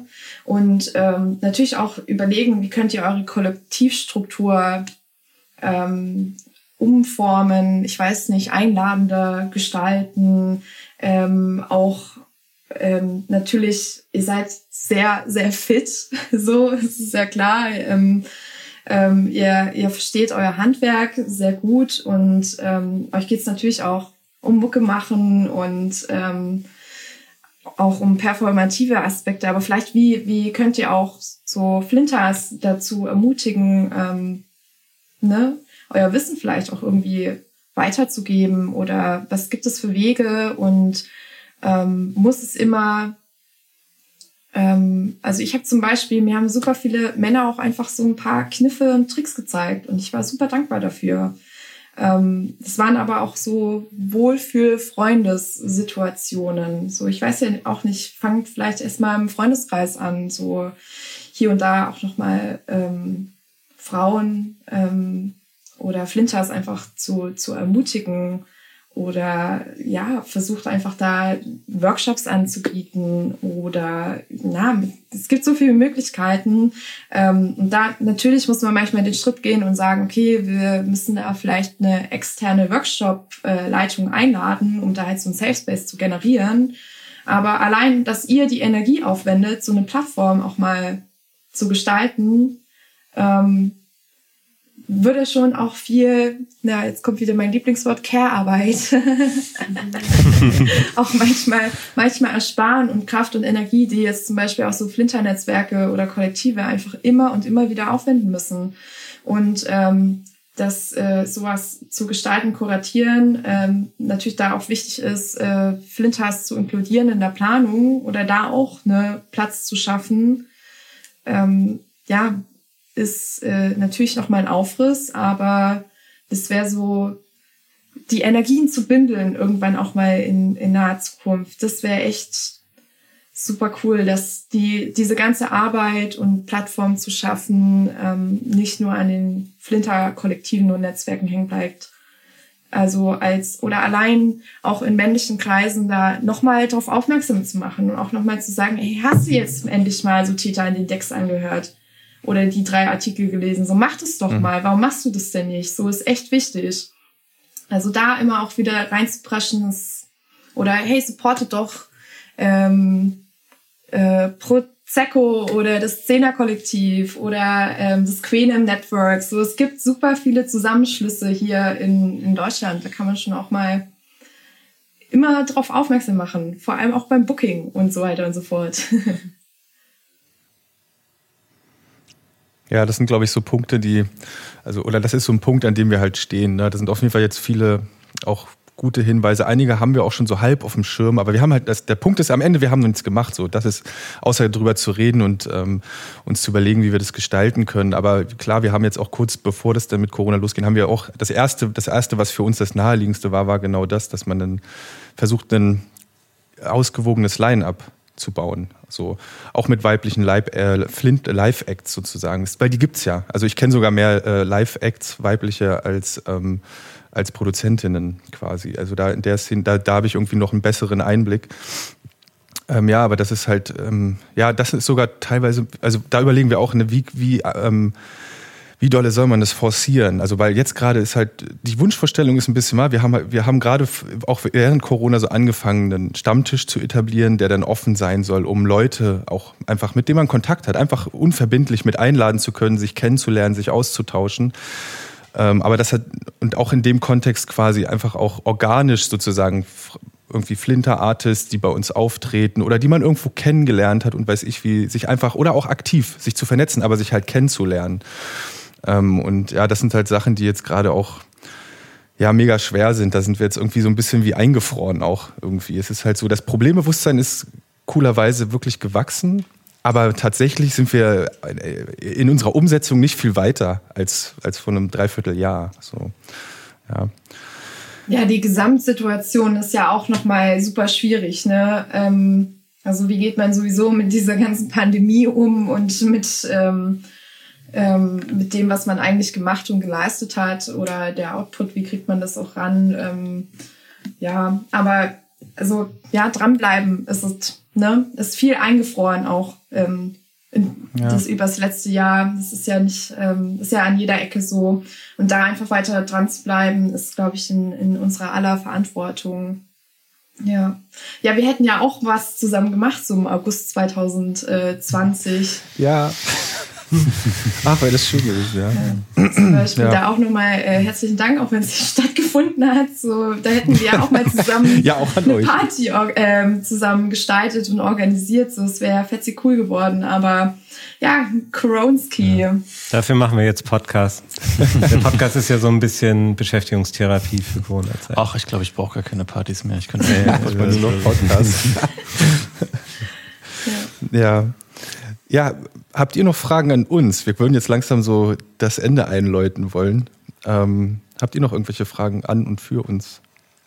Wie sehr vermisst ihr es am Wochenende auf Veranstaltungen zu gehen und unter Menschen zu sein? Arne, du meintest gerade, ich brauche gar keine Partys mehr. ja, es war ein Witz. Gott sei ähm, Dank. ähm, ja, ich weiß nicht, das ist alles ja schon so lange her und irgendwie so gedämpft gerade alles, dieses ganze Rausgehen und so. Deswegen kann ich es gar nicht so beziffern. Ich weiß nur, dass ähm, als im Oktober eine Party, die ich quasi schon fertig geplant hatte, dann ausfallen musste, weil gerade in dem Moment die äh, Maßnahmen wieder verschärft wurden, völlig zu Recht, ähm, war ich drei Tage lang so richtig wütend auf die Gesamtsituation. Also ich glaube, ich äh, vermisse es schon sehr, ähm, auch wenn ich jetzt nicht so mega den akuten Mangel verspüre. Aber ich glaube, ich weiß dann, wie sehr ich es vermisst habe, wenn es wieder da ist. Ah, ich erinnere mich, du warst sehr schlecht drauf. Ja, richtig Tage. schlecht drauf. Hatten wir auch ein Plenum dann. Das war sehr finster. Johann. Ach so, ja, ja. Auf jeden Fall, ja. Zehn von zehn. ja. Ja, ist bei mir auch ähnlich. Ich, das, aber es fängt schon im viel kleineren an. Es sind im Endeffekt schon ähm, einfach nur Begegnungen im Alltag. Wie oft begegnet man Menschen ähm, in unterschiedlichsten Kontexten? Und das ist halt, merke ich zumindest, also wenn man jetzt so introvertiert und extrovertiert so definieren will, dass man irgendwie als introvertierter Mensch so Ruhe aus, der, aus dem Rückzug gewinnt und als extrovertierter Mensch irgendwie Kraft aus dem Beisammensein zieht, dann bin ich eher ein extrovertierter Mensch. Und ähm, ja, das ist halt gerade ziemlich äh, ja lähmend oder ermüdend. Es, ja, es, es, gibt einfach nicht so, man kann nicht so viel Kraft zehren und ich genieße so alle Momente, wo ich irgendwie mit Menschen zusammenkomme, mich austauschen kann, wo man spontan sein kann und so Dynamiken entwickelt. Und das sind alles so Dinge, die sind halt gerade so krass runtergefahren und ähm, das fehlt mir eigentlich am meisten. Und dann ist klar, dann kommen noch so, klar, mal einfach tanzen gehen, mal ausflippen. Ich glaube, ich habe im letzten Jahr nie so oft in einem, irgendeinem Wohnzimmer getanzt äh, wie zuvor. Ja, also normal war das immer irgendwie aus, mehr ausgelagert und weniger in irgendwelchen Wohnzimmern, aber mittlerweile tanze ich auch alleine oder zu zweit ein bisschen zumindest im Wohnzimmer und legt mir Mucke auf. So ist, ähm, nicht, dass ich da jetzt eine Stunde durchraven würde, aber wenn es nur fünf Minuten sind oder so, es ist halt wirklich krass, wie sich das denn so ein bisschen auch verschiebt. Ja. Was ist eure Überwältigungsstrategie, was das angeht? So habt ihr neue coole Hobbys in dem Kontext gefunden? Das interessiert mich brennend. Ja, Podcast schon gesagt. Ja. Podcast ist, glaube ich, das größte ja. Projekt. So. Ja. Ähm, Mehr produzieren als Live-Set vorbereiten jetzt im, im musikalischen. Ja. Bisschen weniger tanzbare Musik mache ich, das stelle ich fest. Es kommt auch ein bisschen was anderes dazu. Uh, ja. Habt ihr neue Hobbys entdeckt? Also ich tatsächlich eher weniger, aber dieses im Wohnzimmer tanzen, so halt zu Hause tanzen ist halt irgendwie jetzt zu einer größeren Sache geworden. Weil irgendwo muss man halt seinen Bewegungsdrang auch dann hintun. So. Also wenn es nicht das Spazieren ist, dann halt das zu Hause tanzen, ja. Ja, ich habe auch gemerkt, so mein, ähm, mein wöchentliches Workout, also ich war mindestens vier Tage oder vier Abende immer unterwegs, auf Konzerten, auf Theateraufführungen, in Clubs oder so weiter. Also ich habe eigentlich immer alles mitgenommen, was so geht. Und äh, ja, aber mein, mein Workout-Programm, also zweimal die Woche irgendwie so irgendwo zu tanzen, ist halt voll flach gefallen. Und ich habe das auf jeden Fall nach zwei Monaten gemerkt. Boah, muss mal wieder was machen. ja. Dance Workout. Ich kann es übelst empfehlen. Gibt's tolle YouTube-Channels. Ähm, kann, kann tolle Sachen machen. Also das hat mir, das hat mir auf jeden Fall sehr viel gegeben. Oder ähm, ja, ich weiß, ich mache gerade super viel so auch so Downtempo-Geschichten.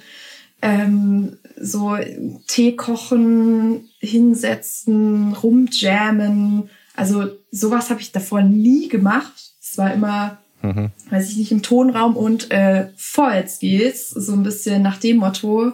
Und das genieße ich gerade total, irgendwie da nochmal so die Range ganz anders anzupassen und auch ähm, hier mit zwei, zwei Freunden hier in Weimar, so, so Tim und Judd, ähm, setzen sich gerne mit mir auch mal hin und ähm, zeigen mir so, wie man, wie man produziert. Und das ist auch gerade ein voll spannender Prozess, den ich durchgehe. Und wo ich ermutigt werde. Und ich glaube, ich hätte nie so viel Zeit dann gehabt oder auch mal die Zeit mit anderen Menschen gehabt, sowas mal in Ruhe anzugehen. Und ähm, ja, das ist, ich weiß nicht, ich sehe das nicht mehr so negativ, sondern es ist so ein, okay, wir halten es jetzt einfach noch aus, bis alle geimpft sind. Mal hm. schauen, wie lange es ja, dauert. Ja. Und ähm, wir hoffen, keine Mutanten kommen durch. ja, so. Aber ich glaube, ja, es ist so ein bisschen für mich, ich habe das in meinem Kopf umgemünzt, so, es sind keine Zeiten der Krise, es sind Zeiten des Wandels. Und ähm, ist vielleicht naiv und optimistisch, aber so äh, ja, bleibt die Laune auf jeden Fall stabil. Ja. Okay, dann würde ich sagen, dann leiten wir die schnelle Fragerunde ein. Wie wollen wir es machen? Antwortet ihr beide zeitgleich einfach? Ja. Wir, ihr kriegt eine Frage von uns, es ist immer nur entweder oder und es ist einfach nur zack, Antwort und ihr antwortet beide zeitgleich, einfach halbwegs synchron, sondern okay, wir fangen einfach an, Techno oder Haus? Techno. Achso, ich dachte, wir wechseln uns ab. Soll ich das durchziehen? Ich kann ja, das ja, zieh okay. durch, zieh durch. Okay, Plattenkiste oder USB-Stick? Hm, Beides. Setliste oder nach Gusto? Nach Gusto. Nach Gusto. Warm-up oder Peak Time? Oh. Warm-up tatsächlich. okay. Oh, ich weiß nicht. Ja, das ist auch einfach das kommt so krass auf den Vibe an, so oder auf den. Das ist keine Diskussionsfrage. Ich entscheide mich nicht. Okay, das ist okay. Es kommt auf die Musikkuration drauf an und die anderen Acts. So, das muss alles toll zusammen funktionieren. So. Ja. Okay, heute leider nicht oder alle kommen rein. Alle kommen rein. Ja, alle, alle kommen, alle kommen rein. So, das Schweigen. Sehr diplomatisch. Okay. Und die letzte, Samt oder Beton? Samt. Hm, also ich finde, das ist eine schwierige Frage. Ja. Aber ich, so, ich war gerade so im Wohlfühlmodus, ja. zurückgelehnt. Es klingt auch schön. Downtempo und ja, Beton Sand. passt nicht. Sand, sagen wir Sand. Ja, und da muss ich immer so ein bisschen an, okay. an so, wenn ich Beton höre, dann habe ich immer dieses im schwäbischen Dialekt, Dialekt so Beton. Das klingt so bescheuert. Das ist einfach eindeutig Samt, so ganz klar. Letzte Chance für Shoutouts. Also einen massiven, fetten Shoutout auf jeden Fall an die ganze Weimarer Veranstaltungsszene. Ein noch fetterer Shoutout an alle Flinter Artists, DJs, ProduzentInnen und Live-Acts und PerformerInnen so weitermachen, ja, motiviert ja, bleiben. Sisterhood. Ich weiß nicht, wie viele Stichworte ich jetzt noch sagen möchte, so ich werde sonst nie zum Reden aufhören. ähm, liebe Männer, empowert weiter alle Frauen und Flinters in eurem Umfeld. Reflektiert euch, hört zu, bildet euch weiter und ähm, ach, ich weiß gar nicht, ich, so Schlussworte sind immer recht schwierig. Shoutout auch nach Chemnitz, ne, an deine Leute. Das ist wichtig. Also wirklich. Und ähm, natürlich ganz viel Liebe an alle von ähm, Metaware, an alle Members und SupporterInnen. Ja, einfach viel Liebe. So, naja, kann ich nicht sagen. Ich glaube, es ist äh, ganz herzlich und schön und warm. Ja, das war ein schönes Schlusswort. Ja, ja cool. Dann schönen Dank, dass ihr zugehört habt und dann ähm, hören wir uns zumindest in vier Wochen wieder. Macht's gut. Ciao, ciao. Ciao. Ciao. ciao.